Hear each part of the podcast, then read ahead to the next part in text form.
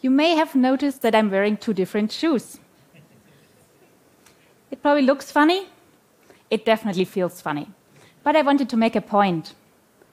Let's say my left shoe corresponds to a sustainable footprint, meaning we humans consume less natural resources than our planet can regenerate and emit less carbon dioxide than our forests and ocean can reabsorb.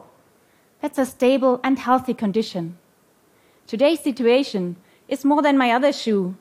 It's way oversized. At the 2nd of August in 2017, we have already consumed all resources our planet can regenerate this year. This is like spending all your money until the 18th of a month and then needing a credit from the bank for the rest of the time. For sure, you can do this for some months in a row, but if you don't change your behavior, sooner or later you will run into big problems. We all know the devastating effects of this excessive exploitation global warming, rising of the sea levels, melting of the glacier and pole ice, increasingly extreme climate patterns, and more. The enormity of this problem really frustrates me. What frustrates me even more is that there are solutions to this, but we keep doing things like we always did. Today, I want to share with you how a new solar technology can contribute to a sustainable future of buildings. Buildings consume about 40% of our total energy demand, so tackling this consumption would significantly reduce our climate emissions. A building designed along sustainable principle can produce all the power it needs by itself.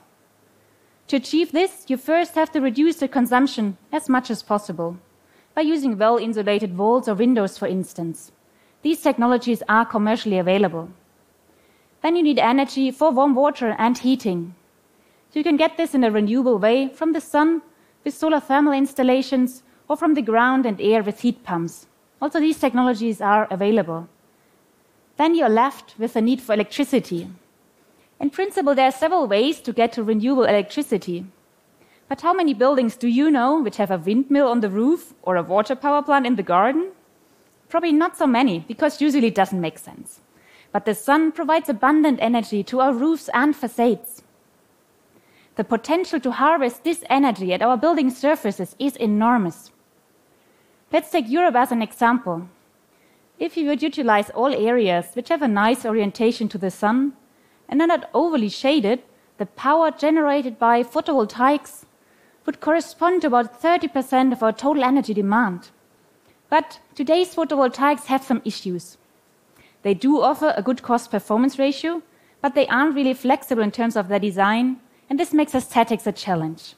People often imagine pictures like this when thinking about solar cells at buildings. This may work for solar farms, but when you think of buildings, of streets, of architecture, aesthetics does matter. This is the reason why we don't see many solar cells at buildings today. They just don't match. Our team is working at a totally different solar cell technology, which is called organic photovoltaics or OPV. The term organic describes that the material used for light absorption and charge transport are mainly based on the element carbon, and not on metals. We utilize the mixture of a polymer, which is set up by different repeating units, like pearls in a pearl chain, and a small molecule which has the shape of a football and is called fullerene. These two compounds are mixed and dissolved to become an ink. And like ink, they can be printed with simple printing techniques like slot die coating in a continuous roll to roll process on flexible substrates. The resulting thin layer is the active layer absorbing the energy of the sun. This active layer is extremely effective. You only need a layer thickness of 0.2 micrometers to absorb the energy of the sun. This is 100 times thinner than a human hair. To give you another example, take one kilogram of the basic polymer and use it to formulate the active ink. With this amount of ink, you can print a solar cell with the size of a complete football field. So, OPV is extremely material efficient, which I think is a crucial thing when talking about sustainability. After the printing process, you can have a solar module which could look like this. It looks a bit like a plastic foil and actually has many of its features. It's lightweight, it's bendable, and it's semi transparent. But it can harvest the energy of the sun outdoors and also of these indoor lights, as you can see with this small illuminated LED. You can use it in its plastic form and take advantage of its low weight and its bendability. The first is important when thinking about buildings in warmer regions. Here, the roofs are not designed to bear additionally heavy loads. They aren't designed for snow and winter, for instance. So, heavy silicon solar cells cannot be used for light harvesting but these lightweight solar foils are very well suited. The bendability is important if you want to combine the solar cell with membrane architecture. Imagine the sails of the Sydney Opera as power plants. Alternatively, you can combine the solar foils with conventional construction materials like glass. Many glass facade elements contain a foil anyway to create laminated safety glass. It's not a big deal to add a second foil in the production process, but then the facade element contains the solar cell and can produce electricity.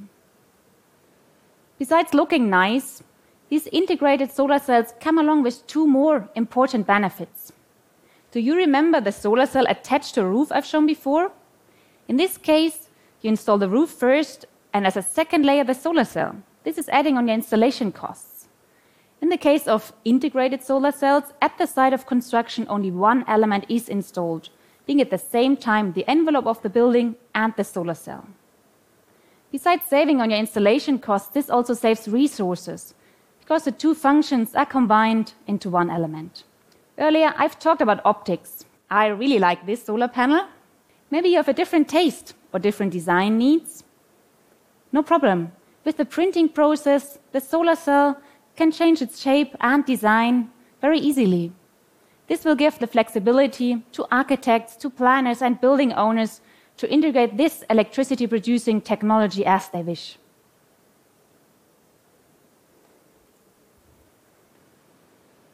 I want to stress that this is not just happening in the labs. It will take several more years to get to mass adoption, but we are at the edge of commercialization meaning there are several companies out there with production lines. They are scaling up their capacities, and so are we with the inks.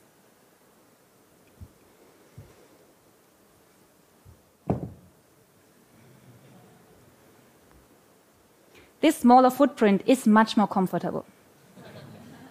it is the right size, the right scale. We have to come back to the right scale when it comes to energy consumption. And making buildings carbon neutral is an important part here. In Europe, we have the goal to decarbonize our building stock until 2050. I hope organic photovoltaics will be a big part of this. Here are a couple of examples. This is the first commercial installation of fully printed organic solar cells. Commercial means that the solar cells were printed on industrial equipment.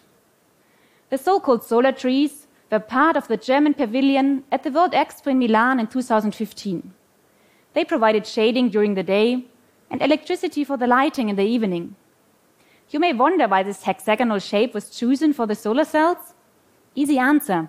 The architects wanted to have a specific shading pattern on the floor and asked for it, and then it was printed as requested. Being far from a real product, this free form installation hooked the imagination of the visiting architects much more than we expected. This other application is closer to the projects and applications we are targeting. In an office building in Sao Paulo, Brazil, semi transparent OPV panels are integrated into the glass facade, serving different needs. First, they provided shading for the meeting rooms behind. Second, the logo of the company is displayed in an innovative way. And of course, electricity is produced, reducing the energy footprint of the building. This is pointing towards a future where buildings are no longer energy consumers, but energy providers. I want to see solar cells seamlessly integrated into our building shells to be both resource efficient and a pleasure to look at. For roofs, silicon solar cell will often continue to be a good solution. But to exploit the potential of our facades and other areas, such as semi transparent areas, curved surfaces, and shadings, I believe organic photovoltaics can offer a significant contribution, and they can be made in any form architects and planners will want them to. Thank you.